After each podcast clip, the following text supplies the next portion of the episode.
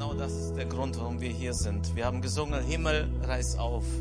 Wir sind heute hier, weil wir den Himmel offen sehen möchten, weil wir dir begegnen möchten, weil wir eine, mit einer Berührung von dir rechnen, weil dann einfach alles anders ist, weil sich alles ändert, weil du da bist. Jesus, all das, was wir hier tun, tun wir, weil wir dich lieben.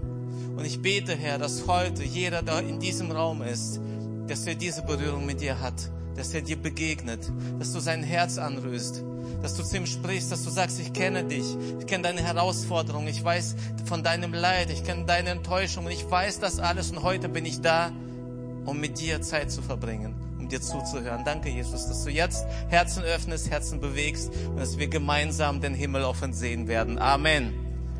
Dankeschön euch. Danke. Tobi für das Teilen von dieser Geschichte. Und ich würde gerne noch einmal einen extra Applaus für unsere Moderatorin, Gottesdienstleiterin Gloria geben. Vielen, vielen Dank, Gloria. Großartig. Großartig geleitet. Hey, und bei Jesus ist niemand vergessen. Ja, selbst wenn wir keine Karte haben. Und das ist das Schöne. Ein, etwa ein paar Monate nach der Hochzeit nachdem er seine hübsche Frau geheiratet hat, ist dem Mann bei seiner Frau etwas aufgefallen. Er liebt gerne Fisch. Und immer dann, wenn sie ihm Fisch gebraten hat, musste er feststellen, dass sie beim Fisch den Kopf und den Schwanz abschneidet. Er dachte, okay, die Woche drauf wieder sein Lieblingsgericht. Fisch wieder, Kopf abgeschnitten, Schwanz abgeschnitten. Nach dem dritten Mal fasste er allen Mut zusammen, die sind frisch verheiratet, so ganz vorsichtig, sagt er, du, Schatz, du machst immer so leckeren Fisch, aber kannst du mir sagen, warum du den Kopf und den Schwanz abschneidest? Sie sagt, du, keine Ahnung, meine Mama hat mir das so beigebracht.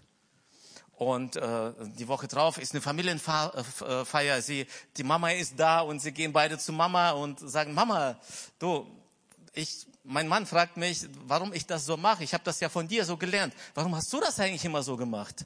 Sie sagt, das weiß ich nicht, das habe ich von meiner Mama so gelernt. Und zum Glück ist auf dieser Familienfeier auch die Oma da, 89 Jahre alt, mit einem Gehstückchen gerade noch so, kann noch ein bisschen reden und sie alle gehen zu Oma, alle Augen auf Oma gerichtet. Oma, warum hast du beim Fisch immer den Kopf und den Schwanz abgeschnitten? Die Oma sagt, meine Pfanne war so klein.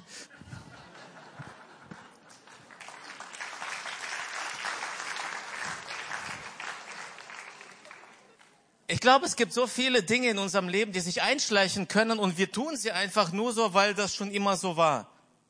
Und was wir heute gemacht haben, diese Taufe, das ist nicht der Grund, weil das schon immer so war und wir taufen halt. Und ich glaube, es ist gut, dem auf den Grund zu gehen und das machen wir alle Jahre wieder mal, dass wir uns über die Taufe unterhalten. Ich mache quasi mit euch allen jetzt einen Taufkurs in Predigtform. Unsere Täuflinge, Sie haben das schon viel intensiver gehört natürlich, also wir haben einen echt intensiven Taufkurs und äh, heute ist das für euch eine kleine Wiederholung. Für alle die, die getauft sind, alles gut, seid entspannt. Heute geht es nicht darum zu sagen, was ihr falsch oder richtig gemacht habt. Es ist eine Auffrischung des Verständnisses, warum bin ich getauft und was bringt es mir und was, welche Folgen hat es. Und für alle die, die noch nicht getauft sind, das ist eine gute Chance, um das heute in Erwägung zu ziehen. Wenn dich das heute anspricht, es kann sehr gut sein, wenn du spürst, dass Gott an dein Herz klopft, dann darfst du später am Ende der Predigt reagieren.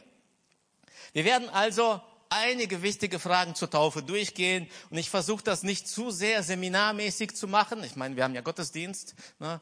aber ich glaube, dass das einfach gut tut, so eine gemeinsame gute Basis zu schaffen und in diese Richtung unterwegs zu sein. Die erste Frage, die ich mir stelle und vielleicht du auch, warum sollte ich überhaupt getauft werden? Oder warum wurde ich getauft? Und wir, wir fangen ganz sachte an, sagt man in der Pfalz. Ich weiß nicht, sagt man das hier oben auch? Ich, ihr kommt ja aus, ich komme ja aus der Pfalz, ich bin da groß geworden. Also wir fangen sachte an, langsam, mit entspannten Antworten, dann wird's immer ein bisschen tiefer.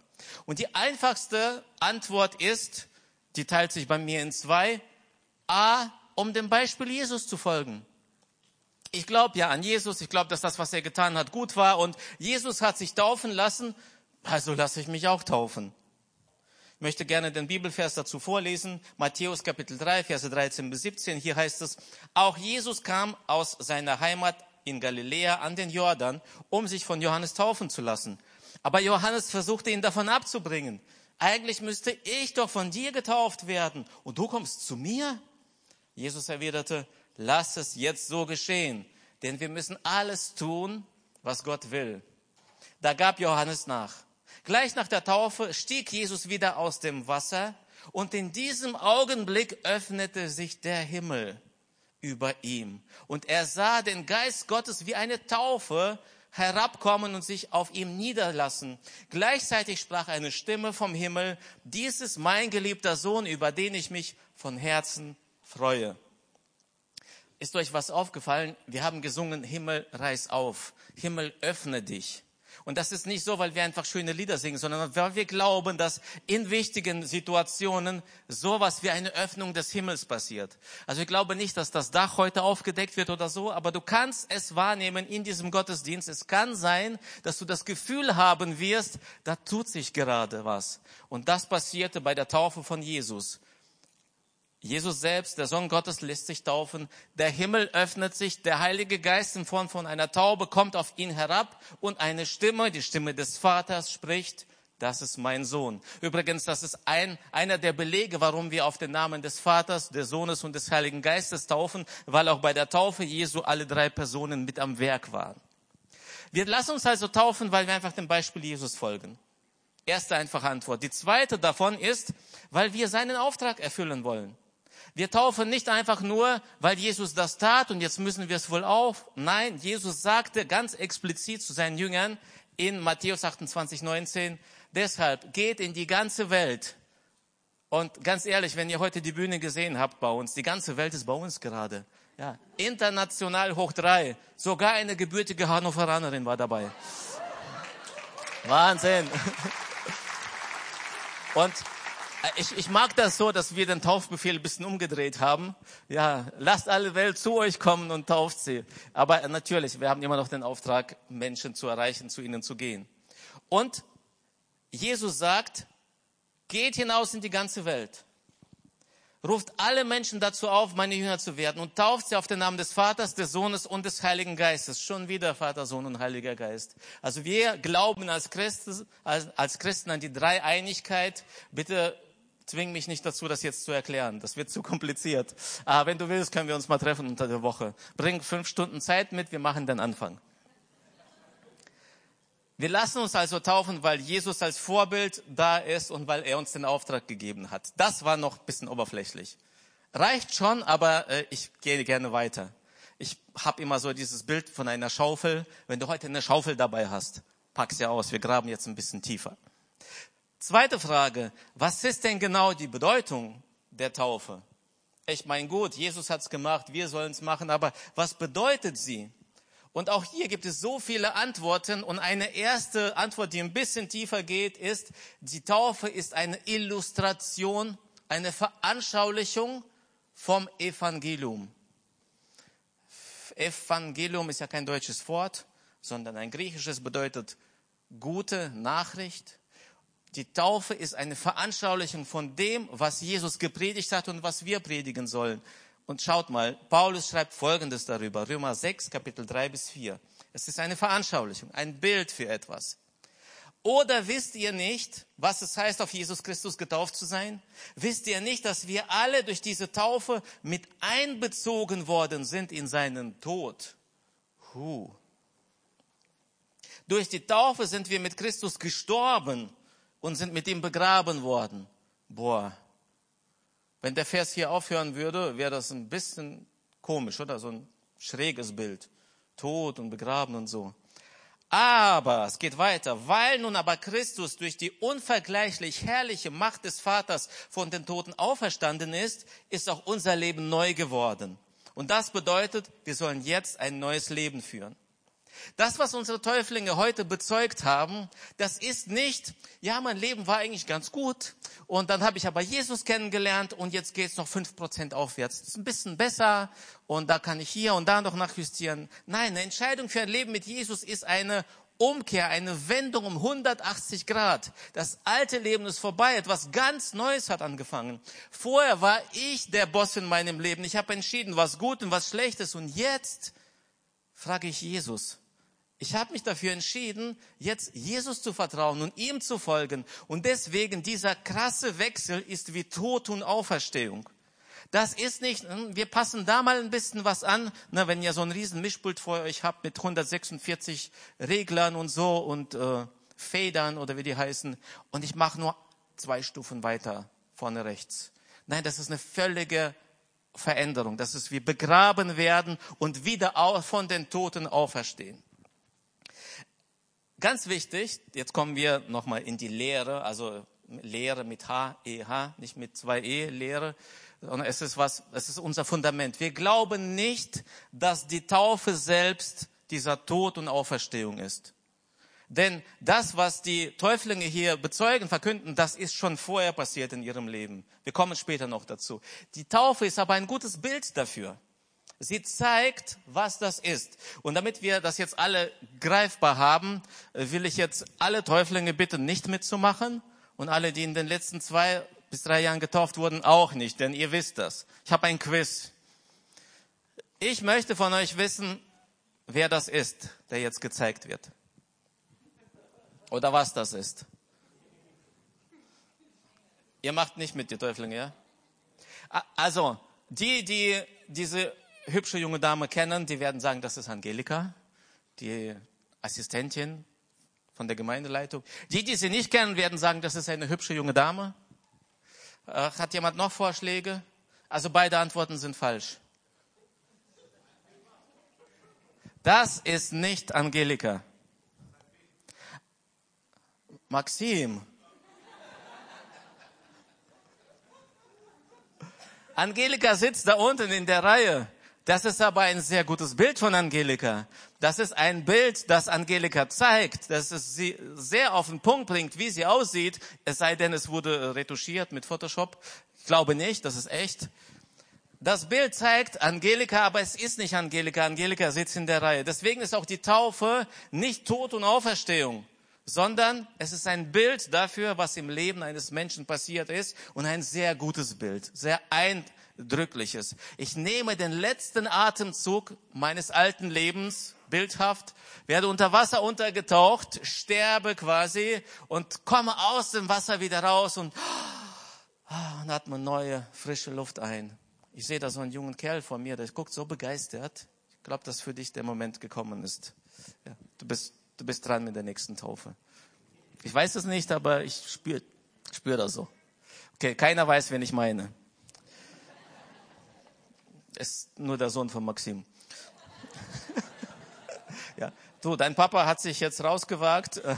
Jetzt, jetzt bist du dran. Nein, also ich glaube, das hilft uns, das so zu greifen, was bei der Taufe passiert. Denn wir glauben auch nicht, dass die Taufe notwendig ist, um in den Himmel zu kommen. Denn stell dir vor, du begegnest Jesus, du wirst an Jesus gläubig und dann passiert etwas, dass du es nicht mal bis zur Gemeinde schaffst, bis zur nächsten Taufe. Und Jesus nimmt, wartet dann auf dich an der Himmelspforte und dann sagt er, oh, sorry, bist nicht getauft.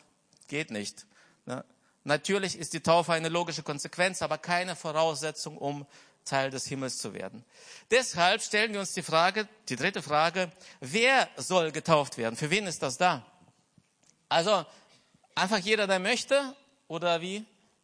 Schaut mal, nach einer ersten großen Predigt von Petrus, über 3000 Menschen sind da und hören zu.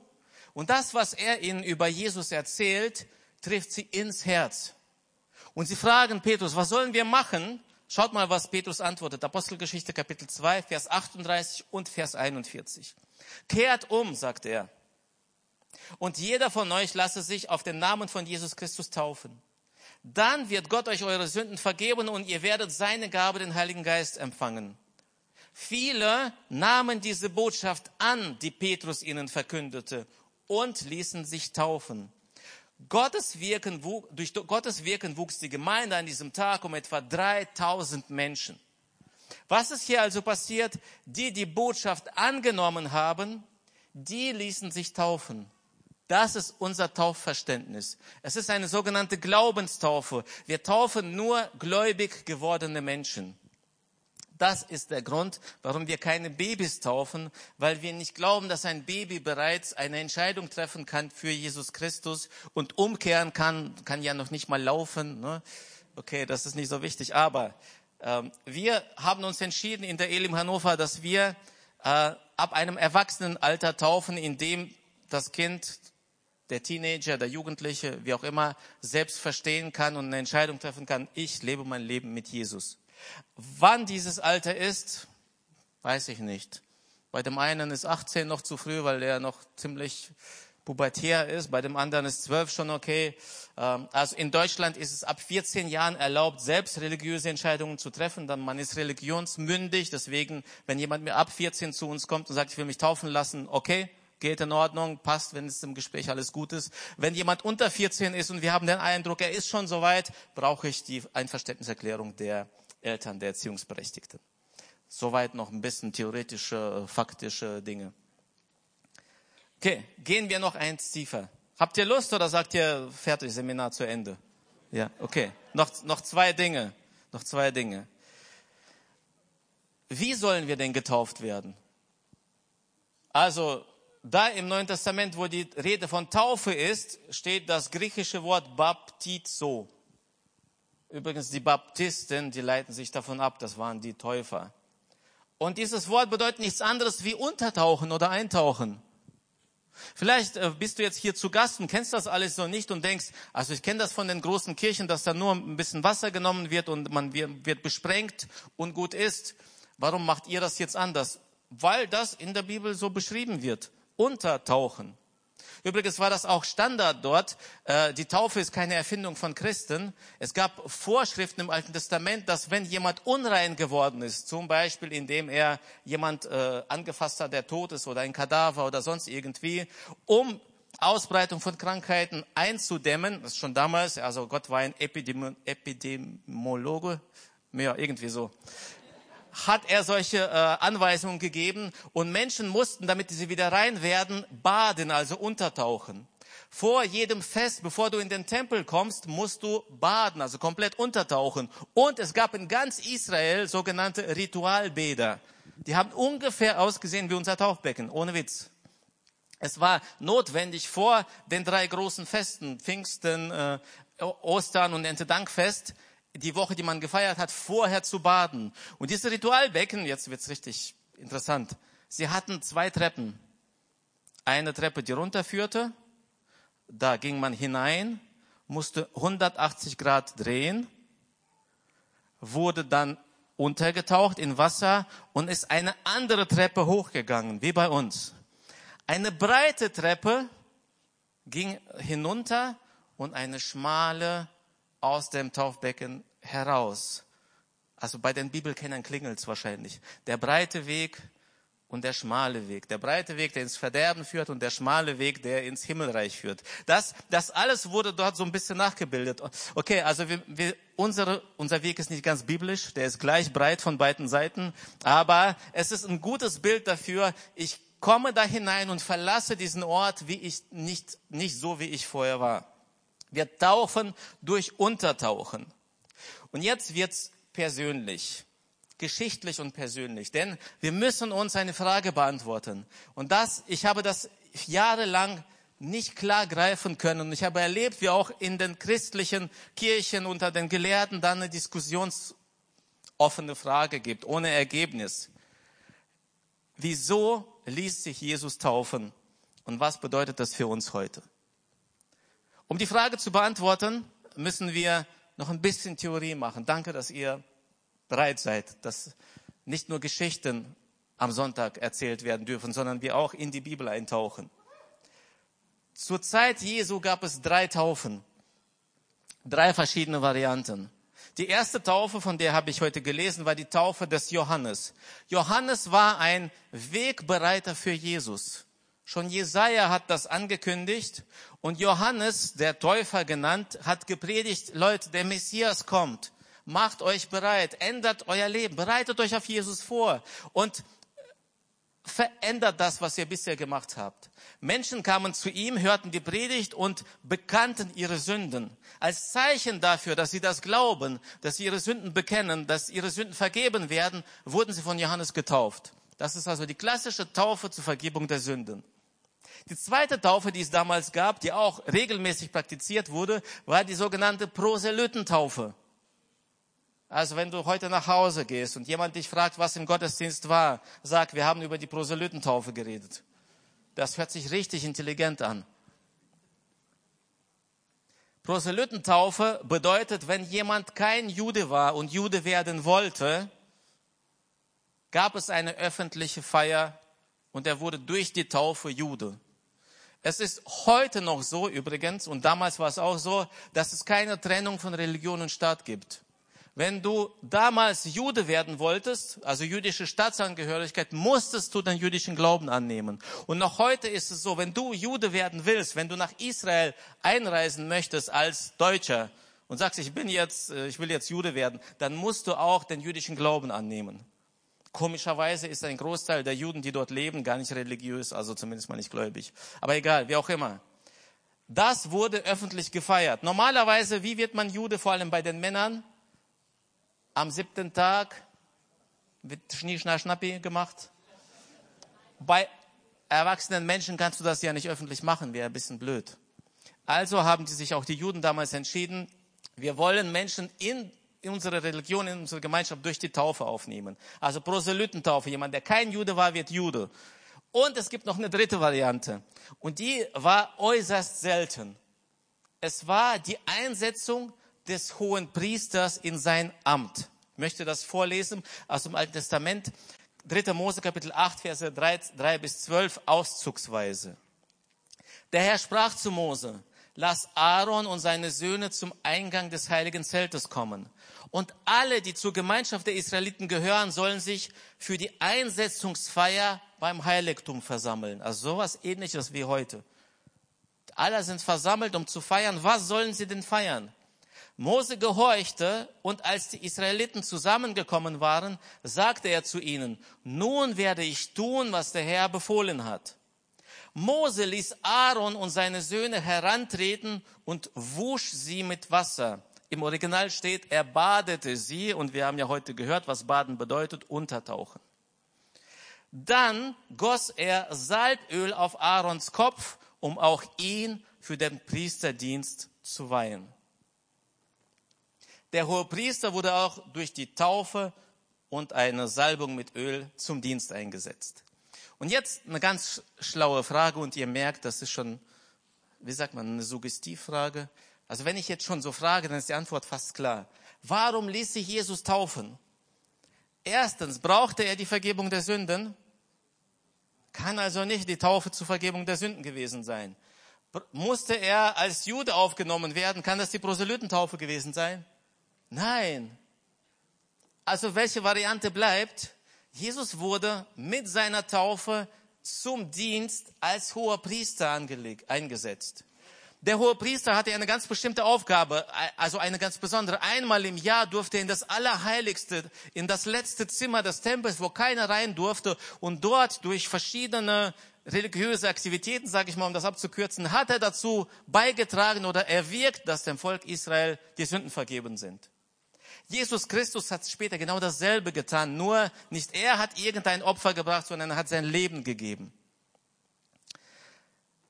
Schaut mal, wie viel hat Jesus gepredigt, wie viele Wunder hat er getan, Kranke geheilt und so weiter vor seiner Taufe? Weiß das jemand? Null. Vor seiner Taufe hat er nicht gedient, er war nicht aktiv, er, er, er ging nicht rum und hat gepredigt, sondern er wartete, bis er getauft wird, in den Dienst eingesetzt wird und mit Heiligem Geist erfüllt wird. Das ist das Spannende. Das ist ein sehr gutes Bild zu dem, was da beschrieben wurde bei Aaron. Denn als Jesus getauft wurde, nachdem er das Wasser verließ, was passierte? Der Himmel öffnete sich und der Heilige Geist kam in Form von einer Taube auf ihn herab. Weshalb ließ sich also Jesus taufen? Er wurde öffentlich zum Dienst eingesetzt. Und jetzt haben wir viel Geschichte gemacht. Danke für eure Geduld. Zumindest weißt du, was Proselytentaufe ist und kannst mit deinen Nachbarn reden. Und jetzt kommt es. Was bedeutet das jetzt für uns? Was kann ich mit all diesem Wissen anfangen? Warum machen wir das hier im Gottesdienst, dass wir die Bibel lesen, studieren und so weiter? Ich möchte Folgendes sagen. Wir, du und ich, wenn wir Jesus angenommen haben, wenn wir uns haben taufen lassen, dann sind du und ich, wir alle Priester. Wir wurden zum Dienst für den Herrn eingesetzt. Wir brauchten keine Taufe zur Vergebung der Sünden. Vergebung der Sünden bekommen wir durch Jesus. Wir mussten keine Juden werden. Wir brauchen keine Proselytentaufe. Petrus schreibt im ersten Brief Petrus 2.9, ihr seid ein außergewähltes Geschlecht, ein königliches Priestertum, eine heilige Nation. Als ich das geschnallt habe, als ich das für mich ergriffen habe, ich wurde zum Dienst als Priester eingesetzt. Als ich ergriffen habe, all diese Menschen, die wir getauft haben, die getauft sind, die sind nicht getauft, weil das schön ist und aha, ein bisschen Religion und Kirche und Jesus und so. Nein, unser Leben besteht nun darin, mit allem, was wir sind, Gottes Reich zu bauen. Und wenn du getauft worden bist und heute hier in diesem Saal bist, möchte ich dich daran erinnern, wer du bist. Eine heilige Nation, eine königliche Priesterschaft. Du bist Priester des höchsten Gottes, besser gesagt des einzigen Gottes. Ich möchte dich heute an deinen Auftrag erinnern, dass du heute aufstehst und sagst, Gott, hier bin ich. Sorry, dass ich das vergessen habe sorry, dass es so lange gedauert hat und ich habe so meine Zeit gebraucht und vielleicht warst du irgendwie woanders unterwegs in der Zeit. Ich möchte heute echt alle die einladen, die jetzt verstehen, Mann, ich will dahin. Ich will mein Leben investieren, damit Menschen von Jesus erfahren. Ich will meine Aufgabe als Priester leben. Ich habe so auf dem Herzen, gerade die Menschen einzuladen, die von Kirche enttäuscht sind, die verletzt wurden, warum auch immer, weil irgendjemand in der Kirche oder aus der Gemeindeleitung oder ein Pastor oder vielleicht sogar ich dich irgendwie verletzt haben und, und, und abgestoßen oder sonst irgendwie die das Gefühl gegeben haben, du bist nicht gut genug, du schaffst es nicht, du, du, du, du möchte dich heute einladen, komm wieder.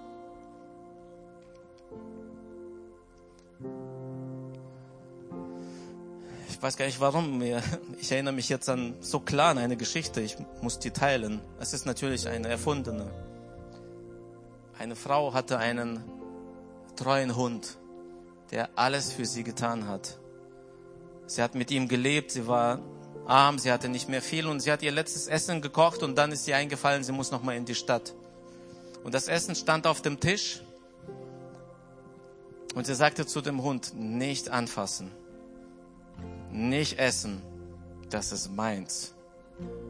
Hörst du mich? Ess das nicht. Dann ging sie in die Stadt, kam zurück. Der Hund hatte Hunger. Sie kam rein, äh, der Hund saß auf dem Tisch und hat gegessen. Ihm ging's gut, er war glücklich. Und dann hat sie einen Knüppel genommen und diesen Hund verjagt.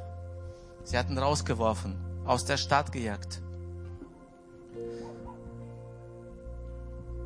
Und ich spüre heute, dass mein Auftrag ist, ihn zurückzuholen, diesen Hund.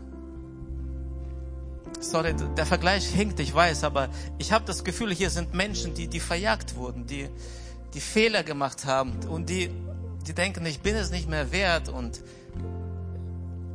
ich möchte dich heute einladen, zurückzukommen. Zurück zu Jesus. Ähm, er war das nicht mit dem Knüppel, das waren Menschen.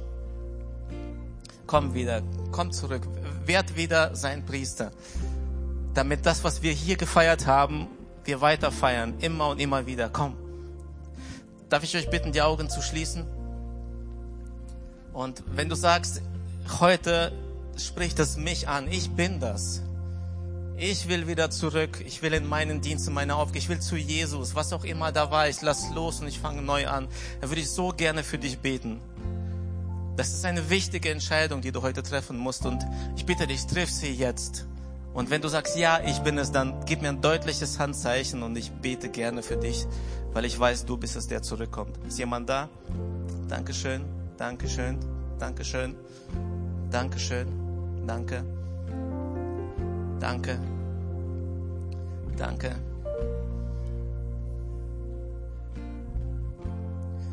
Danke. Gibt es noch, gibt es noch Rückkehrer? Kommt, das ist euer Tag. Dankeschön. Danke. Ich würde gerne für euch beten. Jesus, danke. Danke, dass du heute Herzen bewegst und berührst. Danke, dass du sagst, ich habe dich nicht vergessen. Und meine Liebe für dich ist immer noch dieselbe. Ich bin da. Ich bin für dich da. Danke, dass du mit offenen Armen da bist und sagst, schön, dass du wieder gekommen bist. Dass du nicht irgendwie ganz schräg, ganz böse, beleidigt oder wie auch immer guckst, sondern sagst, ich habe auf dich gewartet. Mein Sohn, meine Tochter, komm. Jesus, ich bete, dass die Entscheidungen, die heute getroffen wurden, dass sie fest sind. Ich bete, dass diese Menschen echte Schritte gehen, dass sie sich jetzt mit anderen irgendwie in Verbindung setzen gleich, dass sie Kontakte knüpfen, dass sie Schritte gehen und sagen, Jesus, ich will meine Aufgabe als mein Dienst als Priester will ich wieder tun. Ich will an deiner Seite sein, denn es ist das Beste, was ich tun kann. Danke dir, Jesus. Danke, dass du rufst und dass du willkommen heißt. Und ich würde jetzt gerne auch bildhaft, symbolisch im Auftrag von Jesus all diese Menschen mit einem kräftigen Applaus willkommen heißen. Willkommen zurück.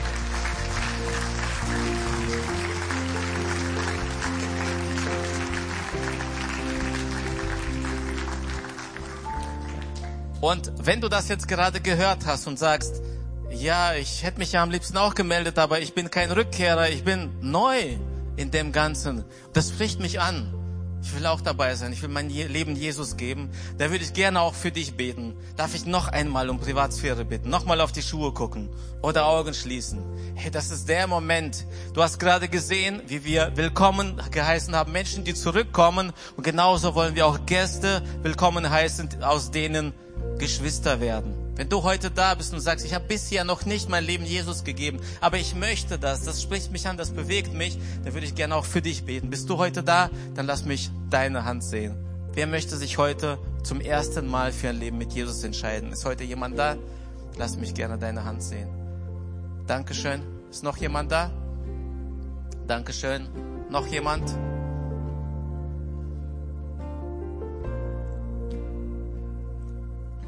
Ich schaue noch mal nach rechts und nach links. Gibt es noch jemand, der sagt, ja, das ist mein Tag, ich will mich heute für Jesus entscheiden? So. Danke, dann lasst uns gemeinsam für diese Menschen beten. Ich bete vor und Gemeinde betet einfach mit, okay? Jesus Christus, ich habe deine Einladung gehört. Ich nehme sie an.